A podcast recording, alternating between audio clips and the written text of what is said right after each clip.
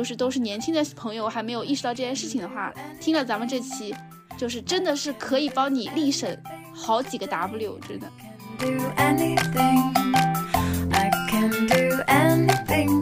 啊，真的效果非常的好，而且这玩意儿非常的便宜，就几块钱，你就可以获得全家人的夸奖，是不是？花小钱办大事，在南方生活必备的感觉是。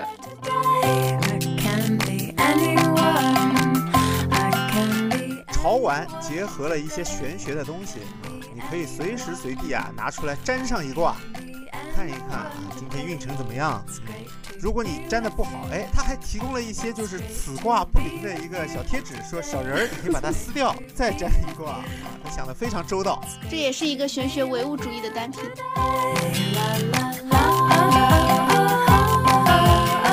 然后一边放水一边就看着那个泡泡起来。然后呢，我还买了一个搭配浴缸的一个架子，然后在那个架子上放上了一只橘子，哦，一边洗澡一边吃橘子。对，放上一只橘子，然后呢放了一听无糖的可乐，哇，我觉得我就是当天上海最幸福的人。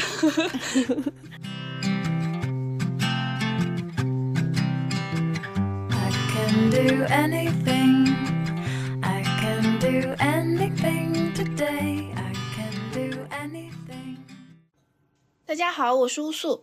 Hello，大家好，我是 Pocky。发布节目的时候，应该已经到了双十一的末尾了。很想问一下大家，大家的钱包还好吗？双十一过去了啊，双十二还会远吗？反正我今年还是给了阿桃一个面子啊，贡献了一千多块钱的 GMV，希望我做电商的朋友们能够过个好年。那说到这里，今天我们其实聊的是一个比较轻松的话题，就是生活中那些超值的消费。让我们来盘一盘怎么更好的花钱，就是这钱啊花的很值，四舍五入相当于就省钱了。那为了增加样本的多样性呢，本期我们还邀请了一位年轻的小伙伴一起来参与讨论。哎，毕竟我们都是三十加的中年人了呀。来上链接，年轻人。大家好，我是莫名播客莫名其妙的主播，也是提前退休的播客助理，是个零零后。今天跟大家一起来聊聊消费。那欢迎莫名，我们今天呢准备了差不多三十样超值单品啊，完全无广，大家放心，纯纯的分享。而且我们把这些好物分成了四个大类，分别是使用高频次、小钱办大事、感官体验佳和情绪价值强。那第一部分的话，我们先来聊一下关于使用高频次这个模块，莫名有什么想要分享的吗？特别想跟大家讲一讲这种使用高频次的。我不知道大家有没有听过一个理论，就是离你身边最近的那个东西，或者说你使用频率最高的那个东西，请一定要买高质量的。那我就是基于这个理论，在我上大学之后，当我有了生活费之后，斥三百元巨资买了一个蓝牙耳机，因为我知道这个物品会天天跟着我。加上听播客这种习惯，它会非常大的影响到我的生活质量。那对于一个大学生来说，可能三百块还是有点小多，但是后面使用它的两年之间，每一次使用它都幸福感满满。所以其实它给我带来的体验不仅仅是三百块，而是每一天在使用它的时候都能够感受到这种一点一点的幸福感，感觉非常超值的一个东西啊。对，真的超级超值，因为我每天都在用，所以这种使用高频次的话，它的寿命又很长，然后其实相对来说价值比较高。那拆到每一天，大家应该会有看到那种啊，每天只需两分钱，但是这就是建立在使用高频次的基础上。如果我只是买回来，然后放在那落灰的话，对我造成的影响就是我的钱包又少了三百块。那我好奇的问一下，就是这个三百块的蓝牙耳机和普通的耳机，你觉得有什么使用上的差别吗？我看了很多的测评，当时在买的时候就有有人把那个蓝牙耳机分成很多档，就是七十九块钱一个档，然后七十九块钱到好像是五百块钱又是一个档，五百块到一千多好像又是一个档，一千多往上，大家就是会说你加的钱越多，可能你两万块的耳机跟三万块的耳机，普通人是听不出什么差别，但它中间差了整整一万块，那对于一个。像我们这种普通人来说，可能你七十九块钱以下的耳机，比如说大家看到那种十九块九或者是五十块的耳机，它可能就在一个能听的程度。那我高中的时候就是用这样的耳机，所以在我大学之后换了一个三百块的耳机，哇，这个使用体验感我能够感受到那种飞升。这个理论在耳机方面特别强，就是所谓的一分价钱一分货，十分价钱两分货，对吧？是的，是的，是的。但是如果说再往上叠加的话，这个就要看专业人士使用感受了。但对普通人来说，选自己合适的会比较主要。那对于我来说，翻了个倍六百块的耳机又是一个档次，但对我来说，这个提升并不太需要。那我需要的就是三百块的档次。明白。那说到耳机，我自己买的可能 AirPods，其实就可能没有算那么超值，因为一方面价钱比较贵嘛，可能两千块钱左右；一方面的话，主要是它的使用频次不够的高。其实它的体验什么的就也还行吧。至少降噪方面还是对于我这种之前没有用过降噪耳机的人来说是一个非常强的一个刺激啊，确实一下子世世界安静了下来。但是因为它戴的时间长，耳朵还是挺挺不舒服的，所以我也不是很经常去使用它。比较高频去使用的耳机，我算起来是比较超值一点。我也是 AirPods，我觉得 AirPods 有一点特别好，就是它和苹果手机的一个绑定，放进耳朵里它就自动打开了。在它刚出来那个时候，让我非常惊喜。我觉得这就是一个蓝牙耳机应该有的功能。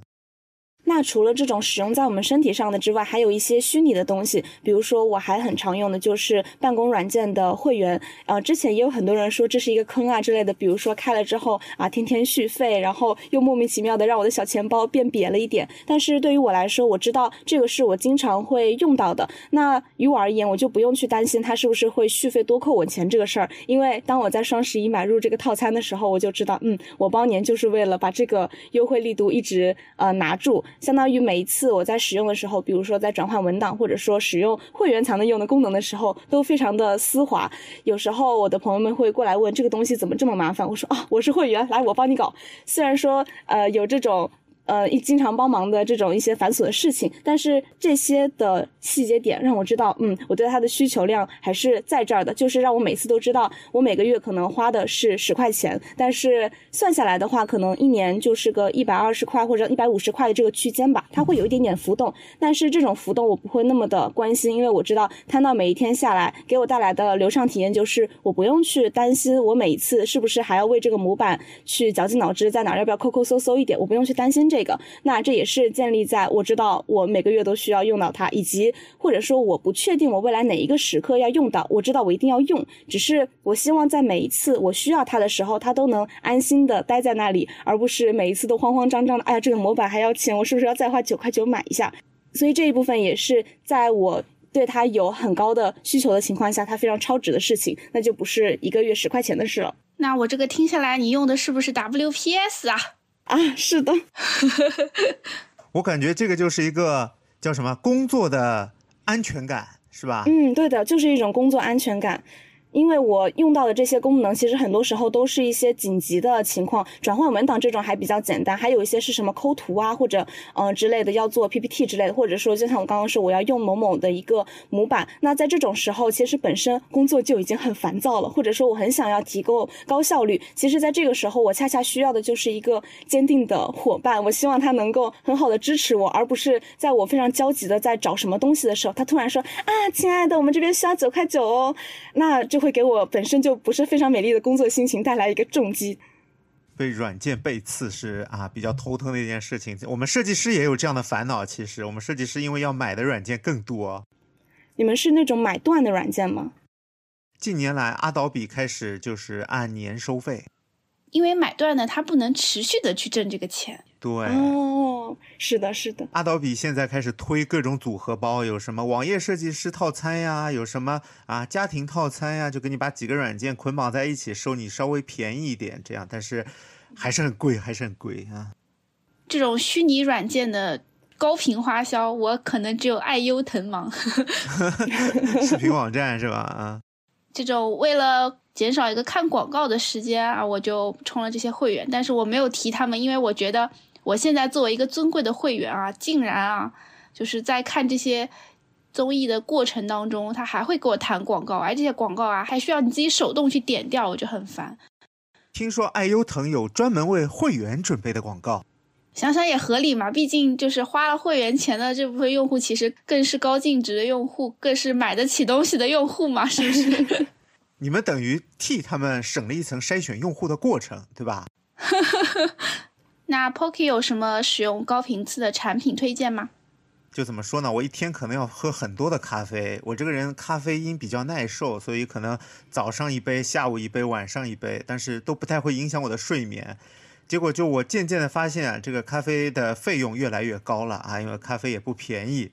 于是呢，我就在我货比三家之后买了一个家用的咖啡机。我买这个咖啡机，其实当初也是下了很大的决心，因为一般人家可能是不太会买咖啡机的，或者会买一些胶囊机这种比较简单一点的。对，冒昧的问一下，作为一个不喝咖啡、不懂咖啡的人，就是这个咖啡机大概是什么个价位啊？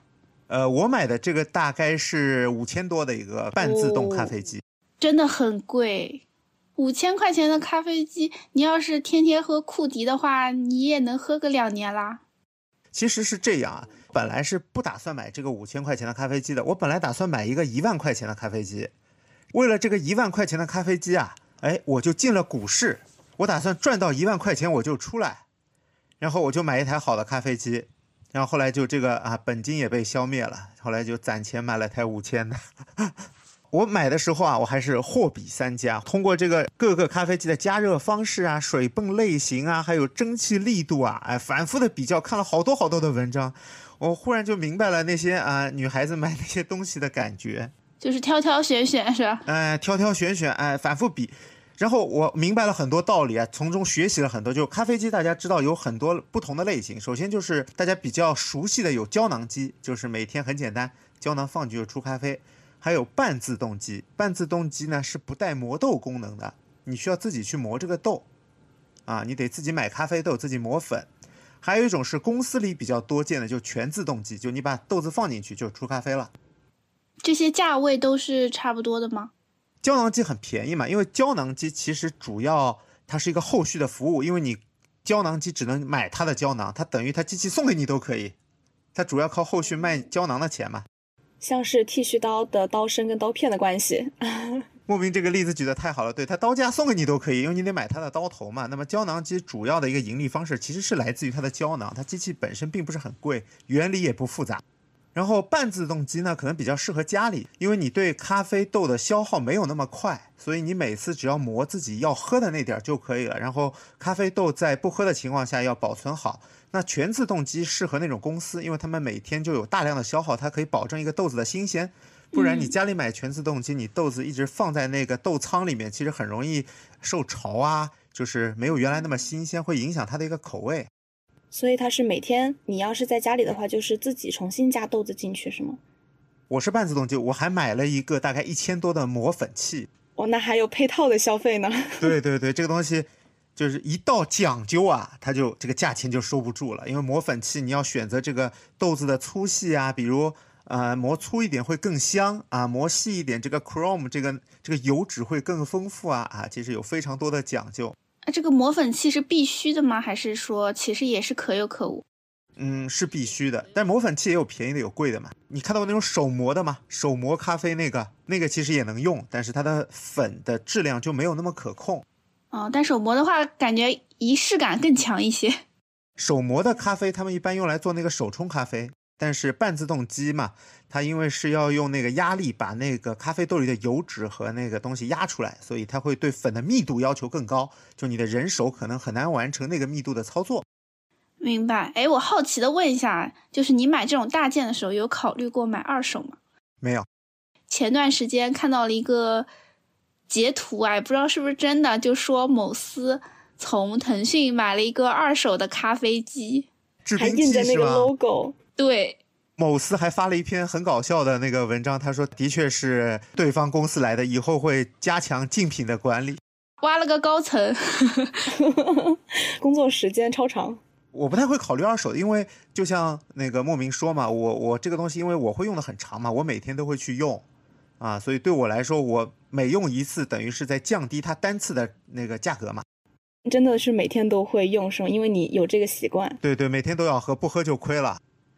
那还是蛮值得的事情，就是这个五千块钱花的，好像就不仅仅是在咖啡上了。就像吴松老师说的，如果说买咖啡的话，可以买好多好多杯，但是你买咖啡机的话，你自己有喝，然后你还能自己磨，这种仪式感又上来了，这是买咖啡用不到的。然后还有一个点就是咖啡你可以拉花呀，对吧？你拉花你能发朋友圈啊，我拉花拉的还可以，我我拉爱心拉的很好啊，我也经常发圈什么的，这种价值也体现出来了，对不对啊？你买杯库迪，你总不能发个朋友圈吧？而且不仅可以拉花，还可以在节目上炫耀自己可以拉花。哎，你看对不对？哎，这五千值了，我感觉我开始赚钱了。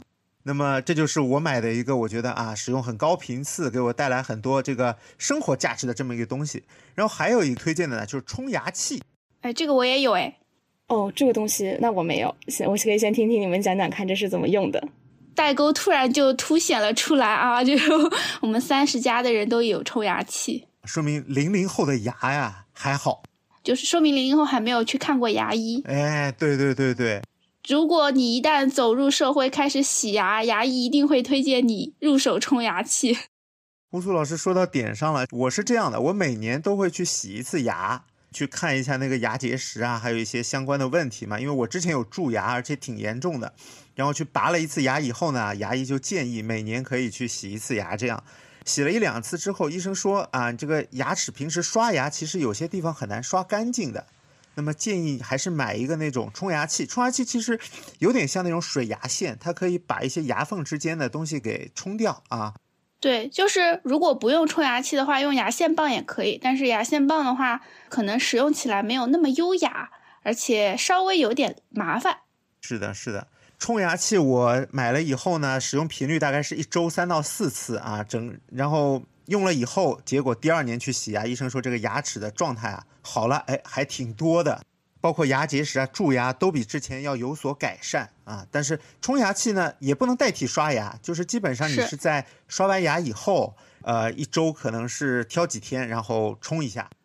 你就可以理解为，就是牙齿的很多疾病都是因为牙没刷干净，但是光靠牙刷其实是很难刷干净的。就算我们现在基本上都用了电动牙刷，它的那些就是牙齿缝隙当中的一些深层的污垢也是很难弄干净的，所以就会需要冲牙器或者是牙线棒去深层的清理一下。对。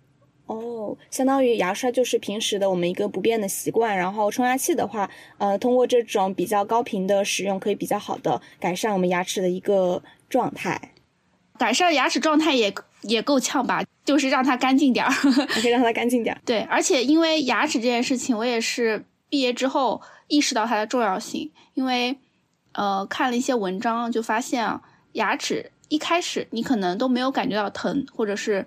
也没有觉得有什么问题，这种时候呢，如果你去检查一下，哎，说不定其实是已经有问题的。但是你早发现、早治疗，就说不定洗个牙什么的，可能就问题不大，就好好保持就行了。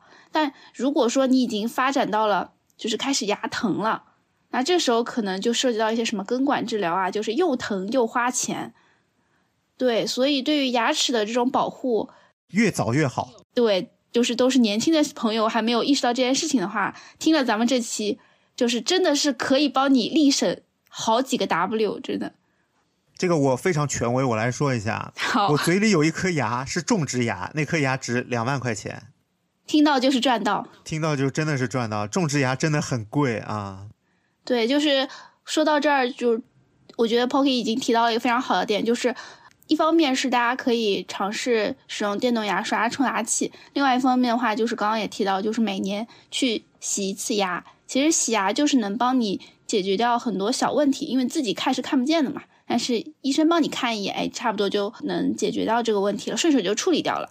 其实就很像牙齿的体检嘛，对吧？对，是的，是的。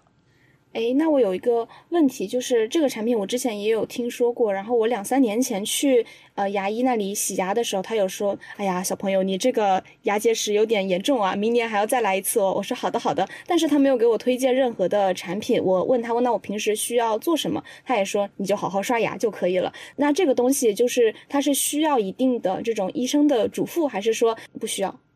这边展开讲一下，就是冲牙器其实有分不同的品牌，然后不同的品牌它也会有不同的力道。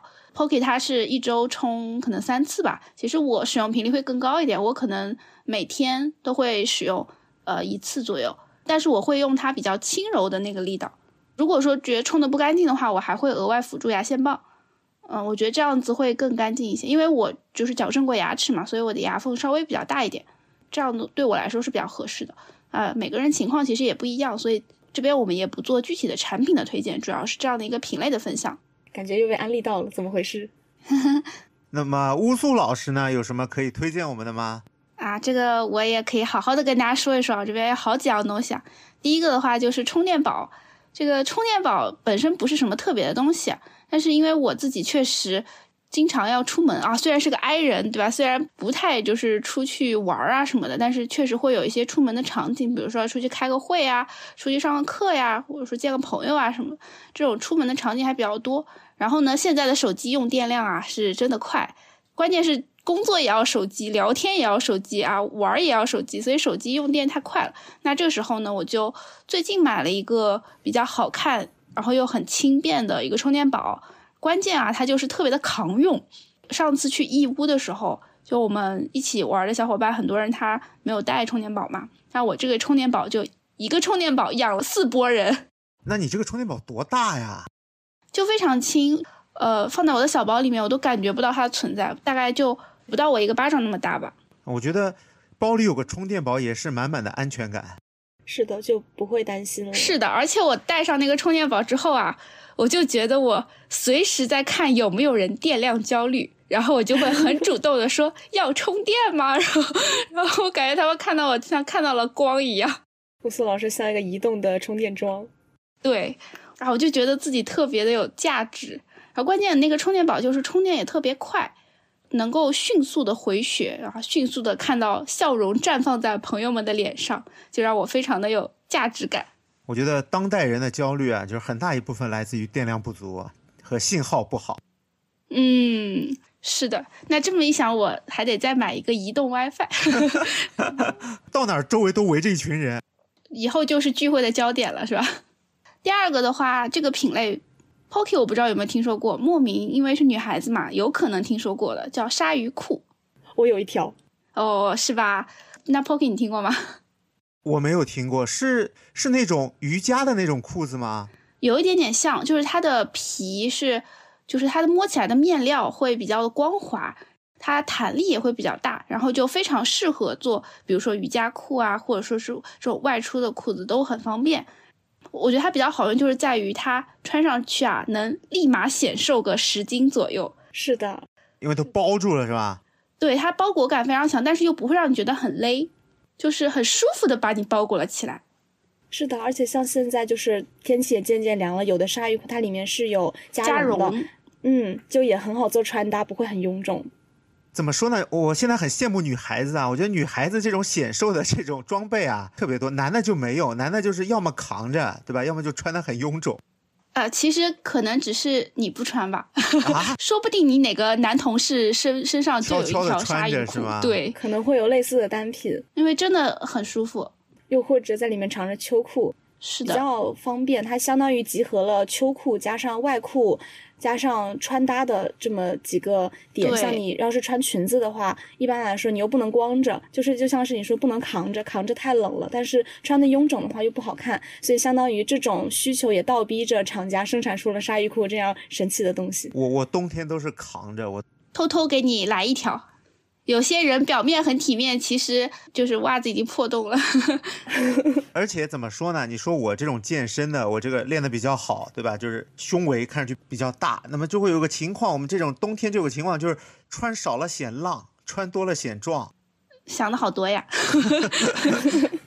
那下一个我要分享的就是升降桌啊，就是有的听友可能知道，我是一个腰椎间盘突出的患者，所以。久坐或者久站其实都不太好。那我自己之前在工位的时候是置办了一个二手的升降桌，就是放在桌面上那种。然后我自己在家里呢是直接买了一个可以升降的整体升降的那种。但是我买的是手摇的升降桌。为啥买手摇的呢？啊，一方面是稍微便宜一点儿，对。另外一方面的话，就是我觉得手摇啊，它反而成为了一种运动量。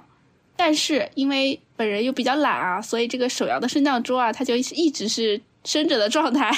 但我觉得立着还是挺好的，因为比如说有的时候吃完饭回到工作上，就不太适合坐着嘛。但是我的桌子是立着的，我就随时走到我的工作上就可以开始工作。然后累了嘛，反正就坐在旁边的椅子上歇一歇，就无缝切换啊，开门就办公，累了坐下来，是吧？对。但是现在会有一个情况啊，就是经常忘了坐下来。就站的太久了，这个反而也有点问题啊，所以啊，就是不能这么废寝忘食的工作，还是得适当的休息一下，注意身体。我觉得这个事情是这样，乌苏老师，你换一个电动的升降桌，这件事情就解决了，又多一笔消费。说起来，前段时间其实有电动升降桌的品牌找过我们，然后我自己也测评了一下，但我当时的感觉就是它的桌面不是那么的宽大。相比于我现在这个手摇的升降桌来说，因为我现在这个手摇的升降桌，它的桌面是比较宽的。就比如说我放了一层一排架子，然后前面再放一个显示器，然后再放一台笔记本，这样的话它的空间还是足够的。但是我当时测评的那个升降桌，它是比较窄，它比较适合那种电竞玩家吧。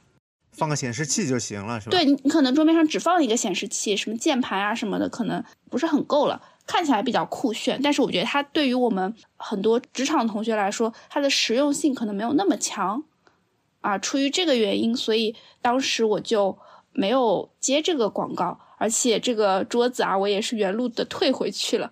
当时整理桌面也整理了半天啊。大家可以看到啊，我们也不是什么广子都接的。乌苏老师每一次的选品都是自己亲身体验过以后的啊，这个就拒绝掉了，不适合我们的听友。哦，所以这个升降桌它作为一个本质还是桌子的东西，其实就是给广大的打工人提醒我们要起来站站坐坐一下，保护一下我们的腰椎。是的，是的，是的。哎，那乌苏老师还有什么吗？除了升降桌？还有啊，这两个我可能要放一起说，因为我最近开发一些他们神奇的用途。首先，第一个呢是屏风。屏风的话，其实。大家应该能想到，就是在一些比较中式的装修风格里面，其实都会有屏风嘛，就是一个木头隔开的一个东西。对我买的那个是呃四个框架的木头框架，然后中间有麻布。然后我当时买这个屏风啊，主要就是被我朋友办公室的屏风种草了。我当时觉得哇，好好看，看起来就是好有逼格。然后问他要了链接，哇，好贵，果然很有逼格。对 但我看着我就觉得，哎，不就是四个木头框框嘛，对吧？我其实也不需要它是非常好的木材，看看有没有类似的平替。然后经过我的精心挑选啊，在拼多多上找到了平替，大概也就花了一百七十多块钱。朋友那个原版的话，应该是大几千吧。哇，那就真的差很多。对，而且我那个就是看起来其实也没有很差。啊，就是在我的精心挑选下，看起来的样子和和那个很贵的其实是很像的，所以叫平替嘛。那这个屏风呢，我当时为什么想买它？是因为就我们家这个入户门其实一眼就能只通到我的书房，嗯，然后我自己因为经常待在书房，所以我就不是很希望说这个啊每次就是比如说什么快递小哥啊、外卖小哥啊什么的一开门，对，就看到我了，所以我就把它做了一个遮挡。然后后来我又开发了它的一个新的用途啊，就是拍照的时候不是需要一些就稍微干净点的背景嘛？就这个屏风其实又很适合当一些背景，那就是经常使用，还多了它原本设计师都不知道的一些用途。对，而且因为它是可以折叠的，所以它折叠起来的话放在门背后其实也不会占地方，然后又很轻，比如说想挪到书房挪到书房，想挪到客厅挪到客厅，所以这个我当时买了就。非常的开心，觉得很值。第二个就是小推车，这个小推车啊，我也是买的平替，就是底下是万向轮，然后上面有个三层的小铁架啊，然后可以推来推去放点东西的那种小推车，这个也是很方便的。那乌苏老师一般用它来装什么呢？装什么什么都能装啊，但是最主要的作用，说起来也很搞笑，就是我在这个小推车上意外发现。它跟那个露营箱的那个盖板非常的搭，就是正常的小推车上面表面不是，其实就是第一层就是一个篮子，它上面是没有一个平面的嘛。但是我就有一天我就灵机一动，我家有个露营箱，木头的板子，我就把它搁在了我那个小推车上面，正正好好能搁下。强迫症舒服了。对，强迫症非常舒服，因为那个录音箱它那个盖板上。两侧不是有一个凹的那个空间嘛？然后那个正好那个小推车那个扶手的地方那一块也是正好是把手，所以正好呢这样的一个凹的空间正好可以跟它匹配上。榫卯结构倒没有榫卯结构那么精巧啊，但是是正好能够放上去的，然后也不会掉。那这样的一个小推车呢，就变成了我的一个移动办公桌。感觉又被种草了，感觉乌苏老师这两个单品屏风和小推车完美的进行了一个组合。对它这个组合呢，就起到了一个什么作用？就是当我想要拍一个产品的时候，啊，我就可以屏风当背景，小推车当桌面，哎，找一个角度，像我们之前收到了那个播客的一个奖牌嘛，原来是在那个上面拍的呀。对我当时凹了半天的角度啊。然后我我想到了一个画面，就是乌苏老师到哪儿都能办公呀，只要有这个屏风和这个小推车啊。啊，不用屏风，只要有小推车就可以了。屏风还是得挡一下的，就是万一这个看的人多，谁要围观办公啊？对，这以上就是我的超值好物的分享。那接下来这个模块呢，我们就来聊一聊一个可能大家也会非常感兴趣的话题啊，叫小钱办大事。这顾名思义就是，哎，只花了一点点小钱，但是取到了非常好的效果。那还是由我们的莫名先来。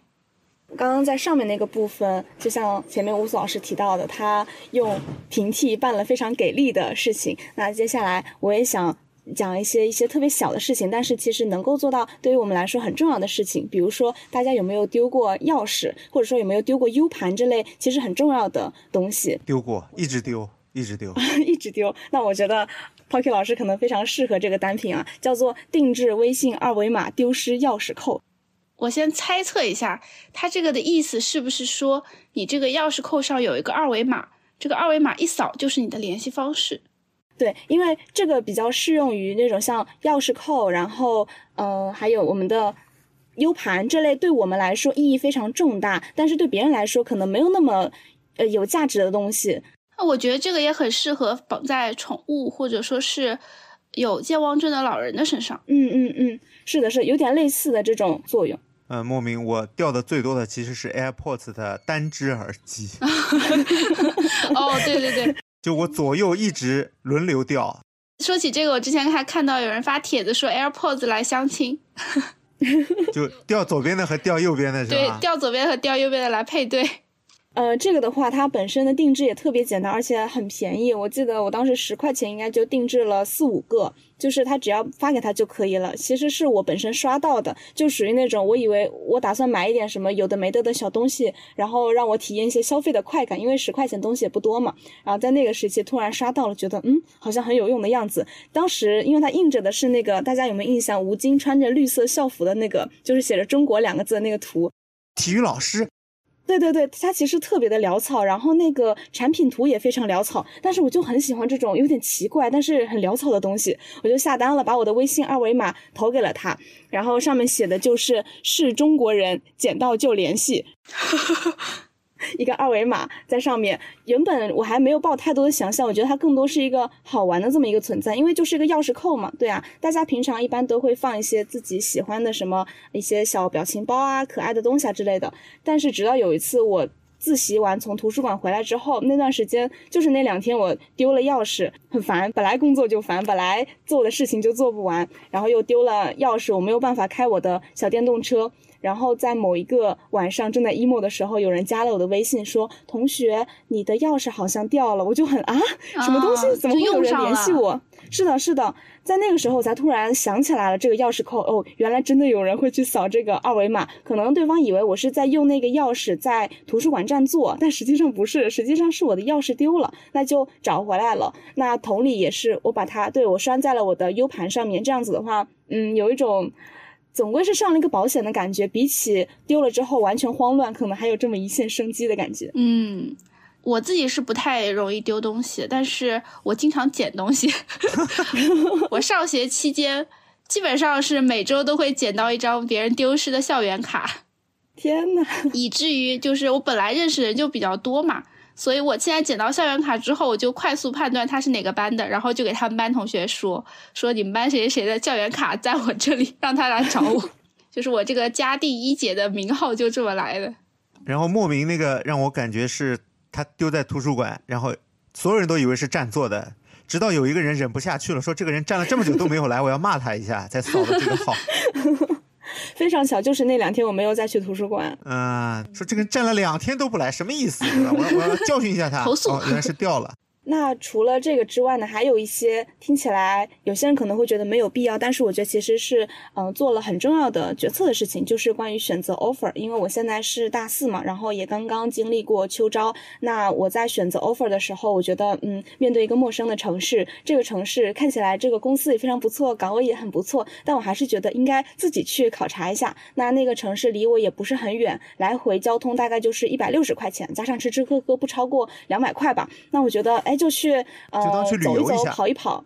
对对对，其实抱的更多不是旅游的心态，而是嗯啊好，莫总要去考察一下这个城市，哦考察一下这个公司了。对，然后就花了一天的时间，就是往返去看了看，约了当地的朋友跟我讲了讲这个城市啊，包括这个地方它有什么样子的特色啊，符不符合我的预期啊这些。那看起来可能是一个比较偏旅游的一个性质，但是我知道自己在这个过程当中能够更好的去做一这样子一个选择。我想象，诶，我如果以后在这儿上班的话，我要考虑哪些事情，在哪里租房，然后通勤是怎么样的。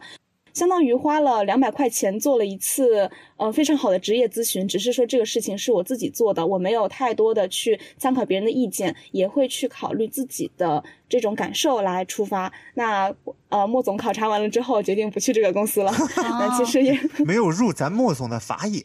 我觉得这个真的非常好，因为其实选公司、选城市对于我们个体来说都是非常重要的决策。那如果说这么重要的决策，我们是对吧随命运逐流，没有说真正的去花点时间、花一点精力去做这个决定的话，很有可能就是考虑的是不够充分、不够全面的啊。所以我觉得。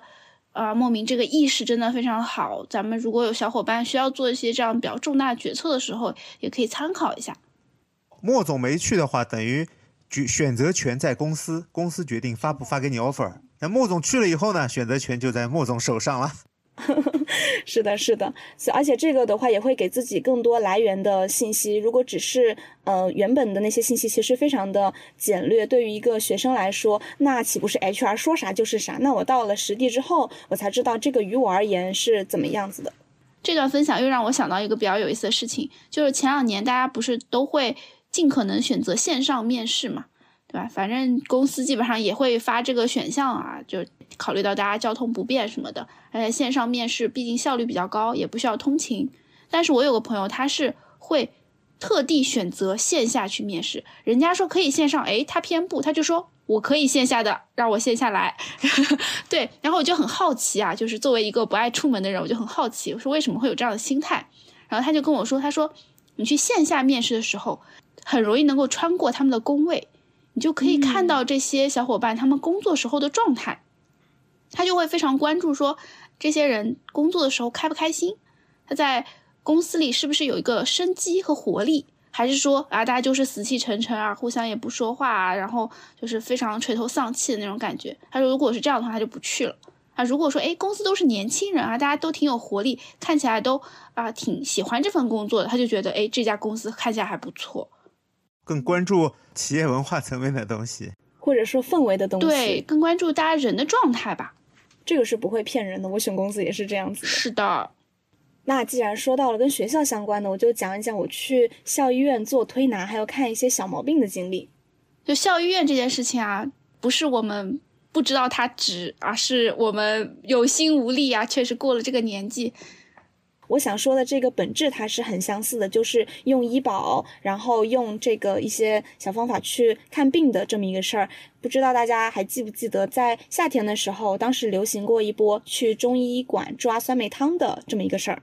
这是个啥呀？就很多中医馆提供一个酸梅汤的一个配方的服务，他给你打包好一包酸梅汤的材料，然后回家煮。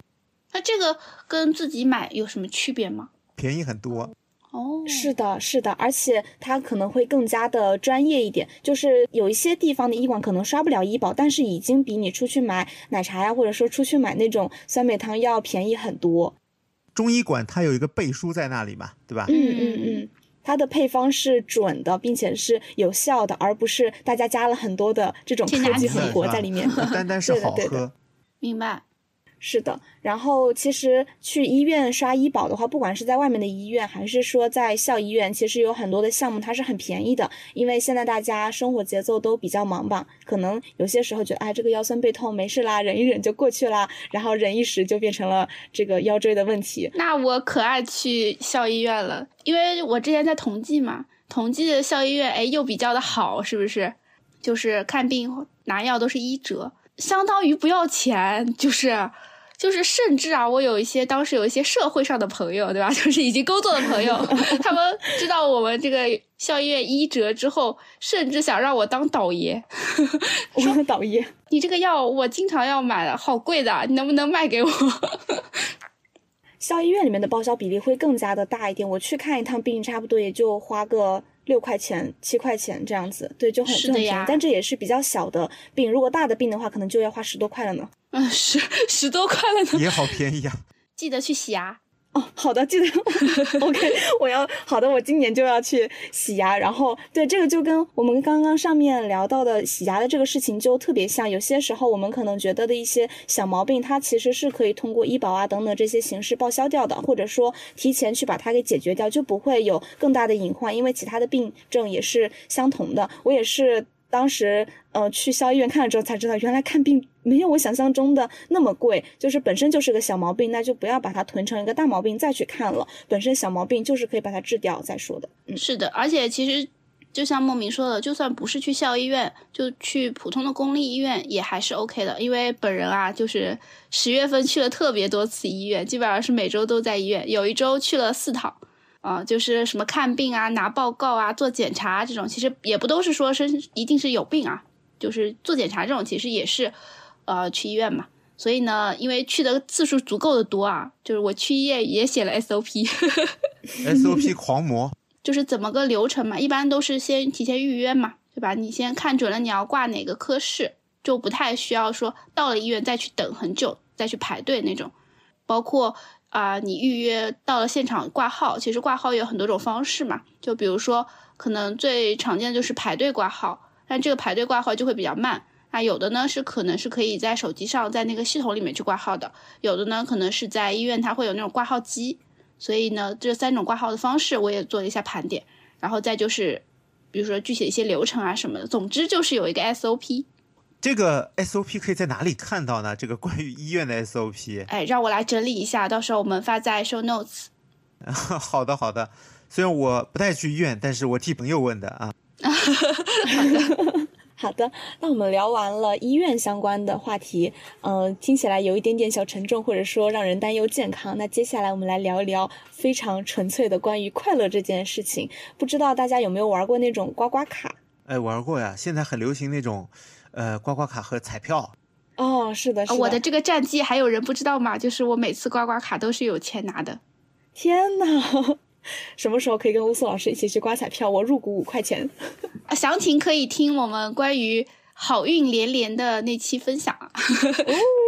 啊，那我想要讲的这个刮刮卡就不是我们买到的彩票那种样式了，而是刮刮卡也可以自己做啊。这个又是我在呃闲来没事逛购物软件的时候淘到的一些小宝贝。当我抱着一个要买点什么有的没的的心情的时候，又淘到了这个。但是我是经过深思熟虑的，因为我能够想到我实际上用的一个场景。那当时是我们的社团组织要办一个那种团建活动，那大家就说，嗯，我们有准备一些小礼物啊什么的来。作为一个抽奖之类的，那抽奖的话，我想，嗯，如果说只是拿纸啊，或者说写个丢到箱子里面抽，哎，太没有意思了，没有仪式感。对的，对的。所以在我呃刷到那个刮刮卡的时候，我就想，嗯，这个东西岂不是也一样？那相当于我们每我们就把那个刮刮卡上写上，比如说一等奖、二等奖，或者说超级大奖，然后大家进门的时候给每个人发一张，然后这时候呃到。这个活动最后再刮开，哇，这种惊喜的感觉又包含了刮彩票的那种欣喜，又包含了大家得到小礼物的这种欣喜，就是相当于给大家创造了更多重的这种精神上的愉悦。嗯，是的，这个感觉仪式感就变得很强，是吧？未来我们做活动的时候也可以尝试一下这个方法。就是我们刮刮卡刮出来，哎，送 Pocky 一个什么东西啊？送乌苏一个什么东西？我以为要说刮刮卡刮出来，Pocky 老师签名照一张。好的，那 Pocky 老师有什么像这种的，就是用花小钱能但是能办大事儿的东西吗？也想听听你的分享。那我首先为大家推荐的就是一个弹力带，淘宝上可以搜到健身弹力带，它有各种不同的呃力量适合的弹力带，这个东西非常适合大家在家里健身用，它几乎可以练到你身上的所有部位啊，而且非常非常的便宜。天哪，好超值的感觉！对啊，对啊，练胸、练背、练腿都可以用，而且你甚至可以带着它去健身房，它可以给你一些平时做不了的运动作为助力，比如引体向上啊，你可以把它绑在那里，给它一个借力，这个东西真的非常好，还能用来拉伸。但是我们作为一个小白啊，可能比较好奇的就是这个东西要怎么用。它的用法呢，大家可以去网上看一些教学视频，包括店家也会给你一些相关的视频素材，你可以去看一下。哦，直接搜弹力带用法对对，弹力带健身方法。呃，而且一开始你可以选择一些力量轻一点的，它也不会造成什么危险。所以相当于它也没有什么太大的门槛。呃，没有太大的门槛，但是那个拉力大的呢，是真的很大。是有一次呢，我带着弹力带去健身房，那时候我刚买嘛，我把弹力带从包里拿出来，健身教练说。哦呦，这么重的！哎，我说没事儿啊，随便拉一拉，结果发现自己拉不开啊，我就防止尴尬。花小钱装大逼，就这真的，我我觉得我可以拉开它，你知道吗？然后我就装了个逼嘛，我说啊，这个哎呀，随便拉一拉。结果还好那教练走过去，我我拉了一下，发现拉不开，我就把它放好了，换了根轻的出来啊。就是比较推荐大家在家里，就是空间比较小的情况下，可以拿来练一练啊。那我来说一下第二个分享的小钱办大事的东西呢。就是发泥，发泥是啥呀？呃，就是一个涂在头上的东西。让我来讲一下为什么会说这个呢？首先就是认识我的人知道啊我经常染发，而且很多人会好奇为什么我染完发以后这个颜色可以保持那么久。那这其中的秘密呢，就来自于发泥。嗯，所以它就是让你的发色保持更久的一个产品。不是，我买发泥呢会买三种颜色：黑白灰。这三种颜色是用来调节染完发以后的头发的明度和饱和度的。哦，这么细致吗？是的，是的。染完的头发和感情一样，都是早晚会黄的嘛，对吧？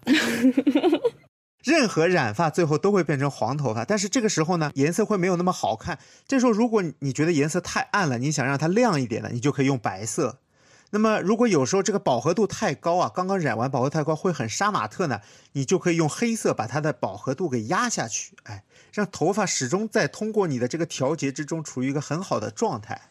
那灰色是啥时候用呢？灰色就是你你需要一个渐变的层次的时候可以用。哇。这美术是真没白学呀！没想到吧？这这是我的一个本来是一个不传的小秘密啊！因为大家本来看我染，一般染完头发基本上两到三个月之后啊，你的头发颜色都会变得很怪。哎，但是我可以保持四个月到半年，其实就是通过这样的一个很好的方法啊。可以可以，省下了去找 Tony 老师的钱。对啊，你想染一次发多少钱啊？一块发泥能用很久很久。所以，如果 Pocky 老师想的话，也可以从亮红色变到暗红色。对，在半年的时间内，对的，对的，真的可以从亮红色变成暗红色。然后你在一些过渡的地方，你能够用灰色来过渡，哎，就会变成一个渐变的颜色。学废了，学废了，学会了吧？啊，是不是特别省钱？好，那乌苏老师呢，有什么推荐的吗？我来给大家推荐，也是一些可能大家没有意识到的东西。嗯，第一个的话是我去年一整年我觉得花的最值的钱。太好奇了，是什么呀？好重量级，叫钩针材料包，手工吗？对，小的时候都会就是想说啊，就是看人家钩这个钩那个，就是编一些编织啊，或者是打一些毛线啊，觉得哇好厉害，这得多心灵手巧啊，是不是？然后我自己去年因为有段时间比较无聊，然后我就看那个十八块八就能买一个材料包，我就说试一下，然后勾了一个。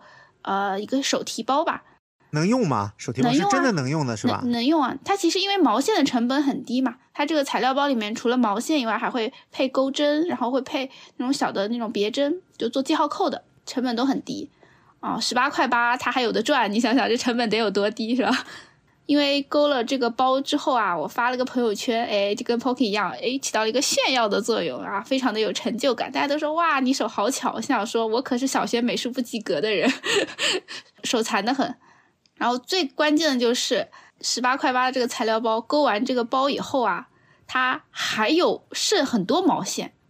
那剩下的这些毛线呢，啊，我又勾了一些其他的单品，比如说又勾了一个别的样式的那种小包包，就勾了一个呃束口包，就是可以抽绳，然后可以上面可以扎起来那种。他是会给这这些那个攻略吗？就是勾什么东西，还是你自己去找的攻略？就是我买的材料包里面，它是会附教程的嘛。但是我勾完它这一个包之后，其实我就觉得我稍微有点悟到了，是吧？对，然后我就开始自己去学，然后自己去找一些教程，就是去勾不同的东西。感觉对“心灵手巧”这四个字有了实感，就是十八块八可以勾五样东西出来。对我勾了五样东西是为什么呢？是因为。一开始其实就勾了两三样嘛，就比如说我还勾了那种宠物的项圈，挂在就猫猫的头上，然后给它打一个小蝴蝶结，很可爱的那种拍照的东西。然后还勾了那种其他样式的小包包，反正就是各种小包包吧。因为我喜欢勾一些实用的东西。那虽然这些东西啊最后都没有用，就因为太太可爱了舍不得。对，就这个十八块八的毛线，我为什么要勾这么多东西啊？是因为去年三月份。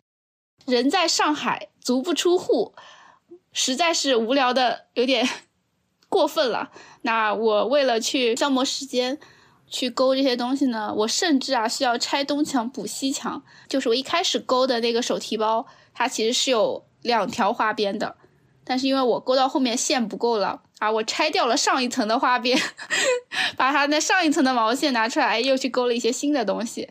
所以这十八块八我就勾了五样东西，实际上可能能勾过三样吧，但是因为我拆东墙补西墙，所以勾出了五样。我感觉乌苏老师勾完那个猫猫的项圈，才想起来我好像没有养猫。我勾的时候我就意识到了这个问题，我就想说，嗯，反正我有那么多养猫的朋友可以送给他们，然后勾完之后太可爱了，哪个同事都不配，哪只猫都不配我这个项圈啊。这个后来还是送掉了，因为我发现我还可以再勾新的。啊，就毕竟后面也可以买新的毛线了嘛，对吧？不同的配色，然后又可以勾不同的样式、不同的花纹等等，所以后面我就，呃，基本上就是养猫的朋友见到我啊，都能收获我勾的一个项圈。天呐，好幸福的猫猫！撞衫了，这猫都撞衫了，以后不能一起出来啊！不会的，这都是不同的颜色。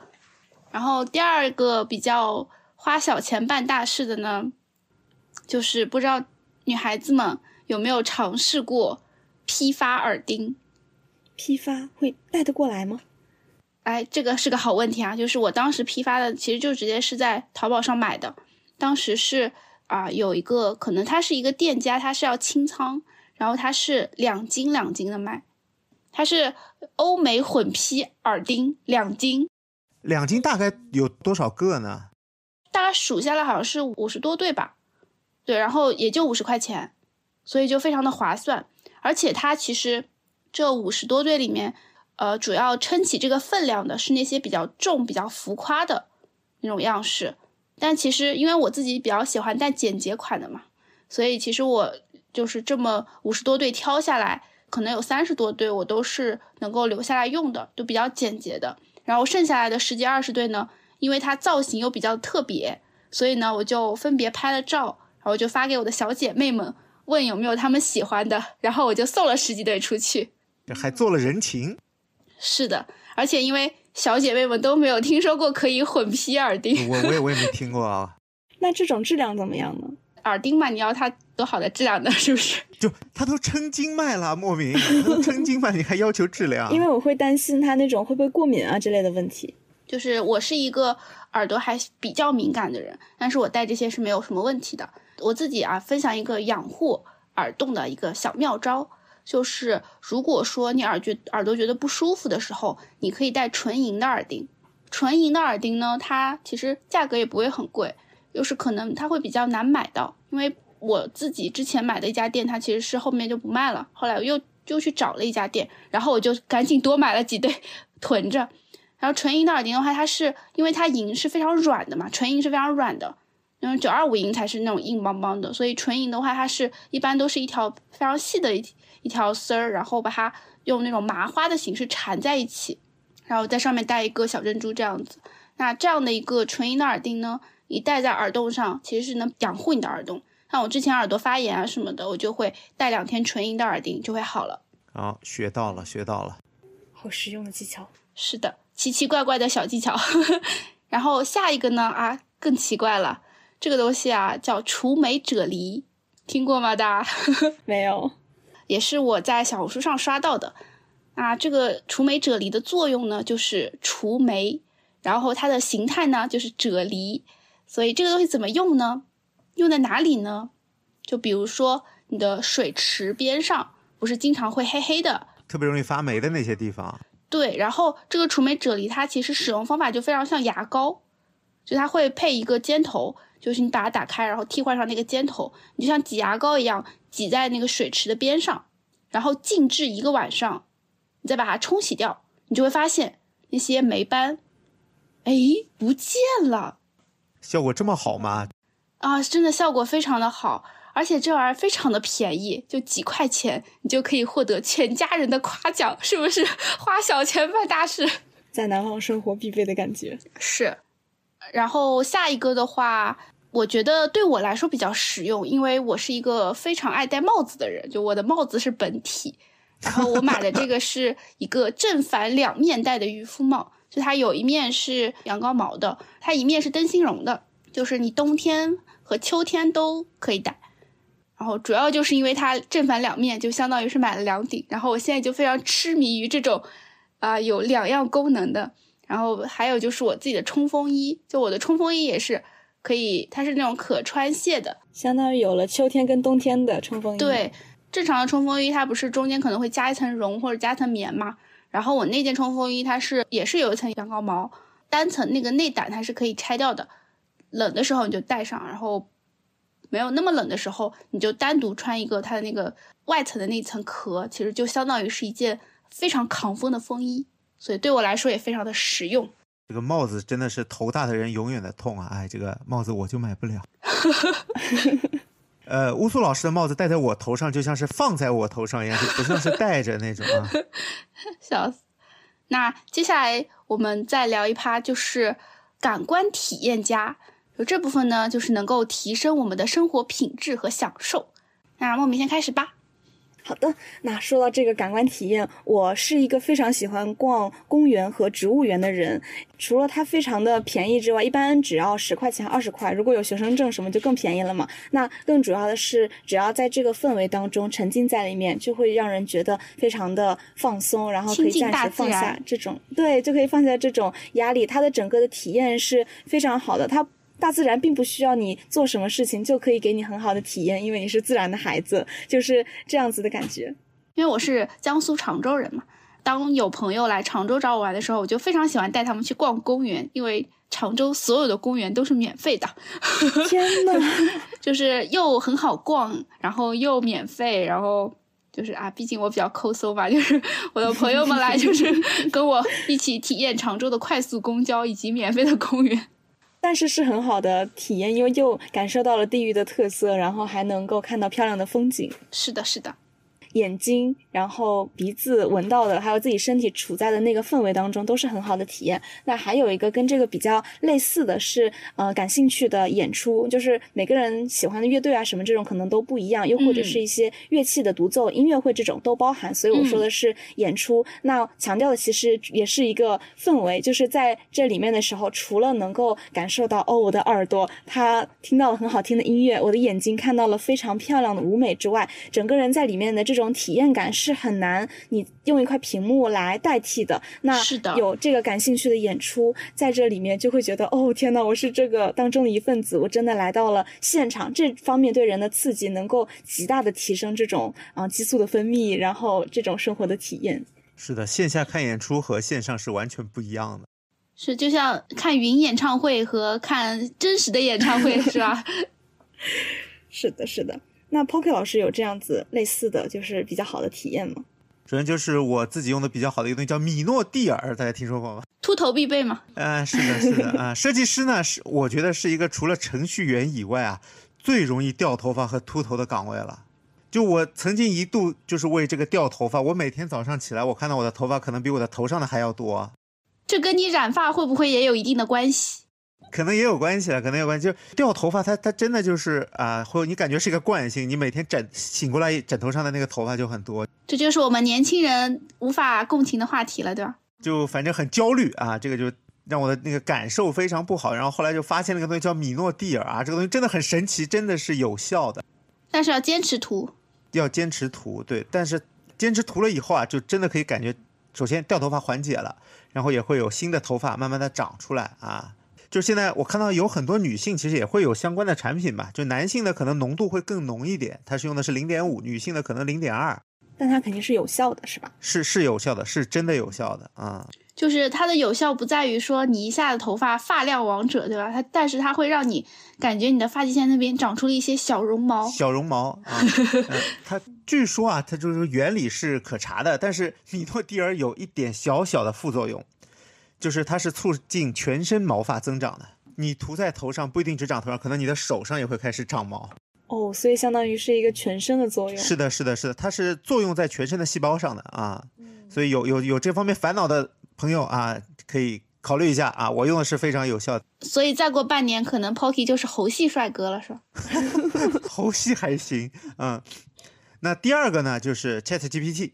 其实 Chat GPT 现在也越来越多的人开始使用嘛，包括它这段时间升级以后，为我们带来更多工作上的一个方便。啊，我有时候什么东西写不出来，乌苏就说你要不用 Chat GPT 吧。乌苏已经作为一个好帮手，啊、作为一个好帮手，其实是可以提升我们的一个工作体验和一个降低我们一个工作强度的啊，帮我们更多可以节约出来的时间去做比一些别的事情。但是对我来说啊，为了研究它怎么更好的帮助我的工作，已经成为了一项新的工作。一场新的学习。对，为了用好 Chat GPT，要更好的学习怎么用 Chat GPT 啊啊！那乌苏老师有什么提升感官体验的呢？第一个的话，想跟大家分享一下，就是有一个乐高的单品，也是一个非常爆款的产品，叫乐高花束。哦，我看到过，我看到过个是吗。对，所有可能买乐高的小伙伴都会看到这个单品，然后它是属于呃上手非常的快，因为很多乐高单品它都比较复杂，零件数比较多，然后花束其实零件数没有那么多，而且因为花束它是一支一支，可能每个单支的花束的零件数量用的就更少了，所以拼起来非常的快。我自己是自己拼了一个，然后帮我朋友拼了一个，就是每次可能就几个小时就拼完了。这个花束好像有一段时间还一直缺货，因为买的人太多了，我看到过。对，而且这个花束啊，因为我家里正好有一个绿色的，然后在宜家买的一个花瓶，哇，跟那个花束贼搭，就是它的这个高度啊，什么它的这种口径啊，刚刚好匹配又。匹配起哎，来了，又匹配上了，屏幕加小推车，天呐，哎呀，强迫症舒服了，所以就是每次看到这个花束，我想说我真是个天才，所以心情就特别的好。然后第二个推荐的就是呃冰箱里旋转的一个调料盘，听起来很实用的样子，是怎么哎用的呢？对这个呢，其实它看起来啊，它就是一个平平无奇的盘子，它可以旋转而已。但是你把它放到冰箱里面，大家就知道，冰箱里面因为它的就是比较深的一些角落啊啊，对啊，瓶瓶罐罐啊，非常容易就是拿出来的时候已经是过期三年了，对吧？所以这个盘子呢，你就放在冰箱里，然后你把你的那些调料瓶啊，或者说是一些瓶瓶罐罐啊，都放在上面，然后它就可以在冰箱里去旋转。然后你要去拿东西的时候，你就会更容易拿到。嗯，它其实就是啊、呃去提升冰箱内部空间的一个使用效率的。然后这个东西很便宜，就可能几块钱吧，就不到十块钱。因为我我拿冰箱的东西也只拿靠近门口的东西，因为太深了，我懒得伸手进去嘛。对，懒得伸手进去，而且很难看到嘛。那这样就是避免它被遗忘在角落。对，就尤其是咱们经历了去年的事情啊，冰箱里都很容易塞得很满，嗯，塞得很满，但是可能就不用啊，这其实挺浪费空间的，也挺浪费电的，不太环保。然后接下来一个严重提升了我的生活品质的单品啊，就是折叠浴缸。哦，哎，浴缸都有折叠的，有没有想到？就是又是一个平替啊！就是家里装修的时候，当时没有体会到浴缸的好。现在都比较流行用淋浴房嘛，对？对对对，就我小的时候，很小的时候家里是有浴缸的，但那个时候我没有什么记忆了。然后现在啊，就是不知道为什么突然就对这个浴缸上头了。我就看人家家里面有浴缸，我就说真羡慕。然后觉得看起来真舒服，尤其是现在天冷了。今年年初的时候，就是快要转暖的时候买的这个浴缸，我当时就是一个上头，我就想我一定要整一个浴缸，但是我显然买不了，就是重新装一个嘛，装一个成本太高了。然后我就去研究有没有那种啊，比如说家用便携啊，或者说折叠啊，或者说木桶啊，就是各种。我也是做了一番精心的对比和测评之后，我买了一个折叠浴缸，它是塑料制的，但它的塑料还比较好，还会具有一点点保温的作用。如果我不使用的时候，可以把它折叠起来，就放在靠在墙边，不太会影响你正常淋浴房的使用。但折叠起来呢，它的就是长宽高其实又啊还是比较适合成年人使用的，就不不是那种宝宝浴盆啊，就是还是对吧？就是虽然是它是折叠，但是其实成正常的成年人也是可以使用的。然后这个折叠浴缸搭配上我买的一个泡泡浴的一个就是起泡的一个东西，哇，这个幸福感真的超级强。我对浴缸的羡慕也来自于那些就是视频泡里面泡是吧？对他们那个泡泡浴，然后水里放只鸭子呀，然后还有那个哦浴盐，然后那个出来的那个感觉，就就让我是就很羡慕那些有浴缸的人。我跟大家描述一下，我上周就泡了一下，就是正好是降温嘛，哎，我就把我的浴缸放了水，然后一边放水一边就看着那个泡泡起来，然后呢，我还买了一个搭配浴缸的一个架子，然后在那个架子上放上了一只橘子，哦，一边洗澡一边吃橘子，对，放上一只橘子，然后呢，放了一听无糖的可乐。哇，我觉得我就是当天上海最幸福的人。我发现乌苏老师特别会做这种精巧的小搭配。之前不是有人说，如果一边洗澡一边吃橘子、橙子的话，会像雨林里快乐的猴子。然 后，对对对对对对，为什么是这样？我跟大家解释一下，因为你吃橘子的时候很容易把手弄得黄黄的嘛，就沾上那个嗯橘子汁什么的，然后你再去洗手就会很烦。但是因为你正好在洗澡的时候，哎，你随便洗一洗就是对吧？就就是就是能洗到手啦，就是不影响。对，哪怕这个蹦在身上也没关系，所以就非常的自由。而且那个香味还会挥发。对，而且因为橘子的那个味道是能让你比较清醒、比较舒服、比较放松的啊，所以就是这个感觉非常的棒。而且这个折叠浴缸，大家可以猜一下大概多少钱？一百多，几百块钱，嗯，差不多就是两百出头这个样子，然后质量我觉得非常的好，因为你就想你出去泡一次汤，那可能也得两三百了，是不是？所以我觉得这个单品它就是既感官体验佳，又花小钱办大事，又使用频率高，哎，又带来情绪价值，所以它这个完美，就是拉满。是这一期播客里最牛逼的产品啊！buff 拉满了。对，那说完这么多，就刚刚也提到了，就是我们最后还有一趴，就是情绪价值强，让人感觉非常的开心啊。这个单品大家有什么值得分享一下的？那也是我先来吧。我第一个要分享的就是龙猫，其实就是宠物。那说到情绪价值，大家一般会想到自己很亲密的人可能提供的一些我们打引号的情绪价值。那小宠物的话，其实我现在的感觉就是，我根本不在乎在它身上，我到底是花五百块还是六百块把它买回家。我给它买的这个呃龙猫粮，这是多少钱？都给它，都给它！天呐，让它吃，让我的小宝贝吃，就是 每一次工作学习非常累的时候，一抬头，它在那里扒着笼子，然后眼巴巴的看着你，嗨，陪我玩啊，然后过去 ra 一 ra 它，就感觉啊，没事，我可以，我还可以继续工作。是的，心都化了。是你的充电宝，嗯，这就是我的家庭版充电宝，而且是这种精神上的充电，我会有源源不断的能量，并且觉得嗯，有一个小可爱在这里等着我，感觉你需要扛起这个家。我需要扛起。好，我还可以工作，为它买龙猫粮，给它买 提莫西草。说来也巧，我准备的这个啊、让我提升情绪价值的也是龙猫，而且我家的龙猫已经养了好久好久了。然后莫名，你们家的龙猫叫什么呀？我们家的龙猫叫噗噗。说到这个，还有一个不得不提的事情，就是它刚来我们家的时候，它不知道自己叫噗噗。其实给它起这么一个可爱的名字，是我们全家人花了三天三夜想的。然后这个小龙猫它不知道自己叫噗噗，它一度以为自己叫回来。回来，因为他们一直叫噗噗回来嘛，嗯，哦，对，就是叫它噗噗，它可能以为是人类发出的奇怪的声音，然后跟它说噗噗回来，它才会就是有这个反应，然后哒哒哒跑回来。后面就是大家就是尽量不说回来了，因为我们发现叫它噗噗没反应，只有叫它回来才有反应。噗噗是一个复姓，回来才是它的大名。我我觉得龙猫这个动物它记不住名字太正常了。我家的龙猫叫理查德，它这么多年根本不知道自己叫什么啊。理理查德怎么说呢？我曾经还想让他当网红，我觉得他只要红了，我就不用工作了。然后呢？我就看到网上很多这个让龙猫举牌子，你知道吗？就付费让龙猫举着一个牌子，可能写你朋友的名字啊，或者一些有意义的话，让龙猫举着。对对，生日快乐！哎，我觉得这个活儿我们家理查德能干呀。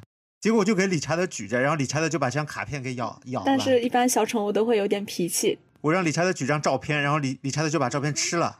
哎，只能我养它了。那我觉得他适合做网红，他这个非常有网感。现在不流行发疯文学嘛？写一个板子，上面是老板。哎哎，乌苏老师打开了一条新的创业思路。每个人都想让老板。今天就由理查德来为你吃掉这个老板，是吧？这个情绪价值还能转化为商业价值。是把理查德过继给我，我来捧红他。好的，好的。我自己房子都没有换，理查德已经换了三套大房子了，一套比一套大，对吧？是的，自己换不了房子就给小宠物。嗯，是的，他还住两层楼呢，还给他买了好多的这种玩的什么的，他的娱乐生活比我还要。是的，是的，然后卧室是单独的，还有个大的厅，是吧？嗯嗯，各种玩具啊。是的，而且他还会陪我一起看剧。哎，那我理查都不会，理查不行。我要是不打断你们，我感觉这期节目可以录三个小时，一直在聊这个，笑死了。收一收，收一收。嗯，莫名，你还有什么呢？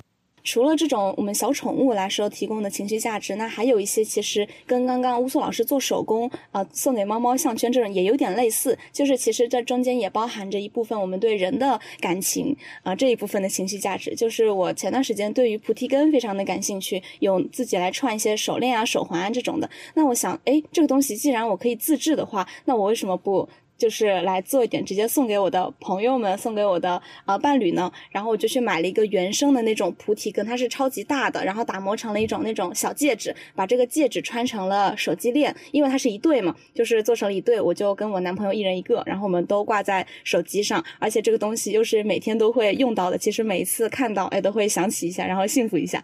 哎，不错不错。你把猫猫的项圈对比成送给男朋友的手机链。啊，有什么问题吗？都是表达爱呀。男人的地位可比不上猫猫呢。所以在每一次看到的时候，这一部分又会哎开心一下，然后知道我付出的感情是在里面的，又是一份情绪价值。我又学到了一个新的手工小方向。我这边有一个东西是最近买的啊，就带来情绪价值，叫龟补补，是我在一个网站上众筹的这么一个东西。没听说过。塑料做的龟壳。然后带了六个铜钱，哦，此处没有任何一只龟受到伤害。对对，没有乌龟受到伤害是假的嘛？然后潮玩结合了一些玄学的东西啊，你可以随时随地啊拿出来粘上一卦，看一看啊今天运程怎么样？嗯，如果你粘的不好，哎，他还提供了一些就是此卦不灵的一个小贴纸，说小人儿你可以把它撕掉再粘一卦啊，他想的非常周到。这也是一个玄学唯物主义的单品。哎，对，配了很多的这种有趣的小贴纸。哎，此卦不灵，我占一卦好的。嗯，那么这个东西最近呢，我也玩的比较多啊。遇事不决，粘上一卦。那乌苏老师有什么东西呢？啊，我这边就只有一个，也是今年花了我很多时间的。就别看我好像每天装作很忙的样子啊，但实际上我这个塞尔达已经通关了。啊，乌苏老师你还打塞尔达？你打的是王国之泪？我打的是旷野之息啊，就是俗称野炊啊，就是在大家开始晒自己的王王类卡带的时候，我开始打野炊了，就是。哎，不瞒你说，我王类野炊都买了，但是我一个都没通关。就这个比较费时间嘛，它其实也不是说多厉害啊什么，当然厉害还是有一点厉害的。就是我之前其实一个很少玩游戏的人，我我也震惊了，完全没想到。对，但是塞尔达我觉得不太一样，就是它不是一个让你。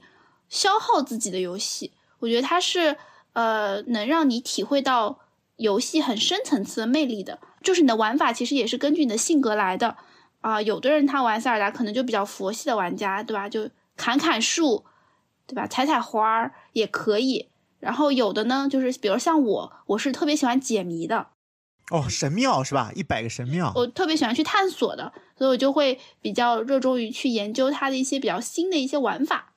然后有的玩家他可能是喜欢打怪的，那就是去打怪嘛。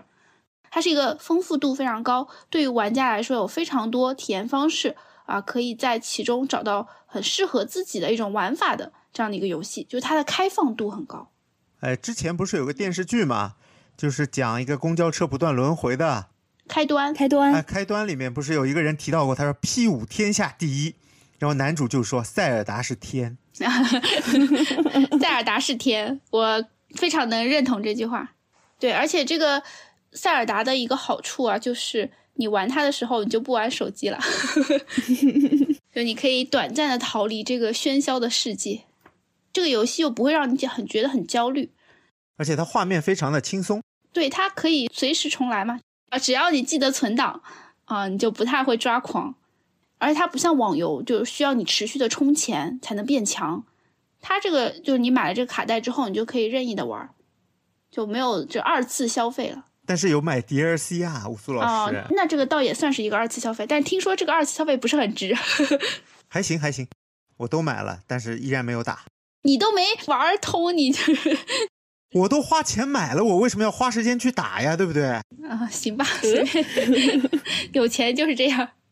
那今天我们也录了挺久的时间了，就讲了二十来个单品，都是我们激情分享了，就是感觉时间有点刹不住车了，就是一说起来啊，这滔滔不绝。就还好龙猫被刹住了啊，不然还没结束。对，我相信大家肯定也会有一些自己买过的觉得很超值的东西。那其实我们今天这样就是盘下来，其实最贵的东西也就是 Pocky 那个咖啡机，可能是五千多块钱，对吧？那其他东西很多其实都不是那么贵，就甚至可能都不怎么花钱，但是也能给我们带来很超值的感觉，带来很强的快乐。所以呢，其实我们今天这期也是想跟大家分享，就是关于花钱这件事情，你花到的钱的数额，其实跟你获得的快乐，其实不一定是一个正比的关系。那我们今天的分享也希望给大家一些启发，就是怎么去把这个钱花得很值。那之后呢，其实我们还会关于消费啊，关于省钱啊，或者说关于花钱，有一些额外的分享。比如说我们怎么去更好的投资自己啊，比如说我们怎么去开源节流等等。那如果说大家感兴趣的话，也可以在评论区跟我们一起互动交流。也欢迎大家分享一下你觉得非常超值的一些单品，让我们来抄抄作业。对，那今天这期呢，我们就先聊到这里啦，感谢大家的收听，大家拜拜，大家拜拜。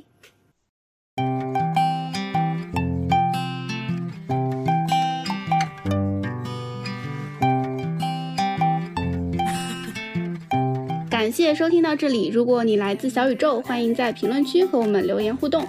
如果你正在苹果 Podcast、网易云音乐或其他平台，欢迎在 Show Notes 界面找到听友群的入群方式。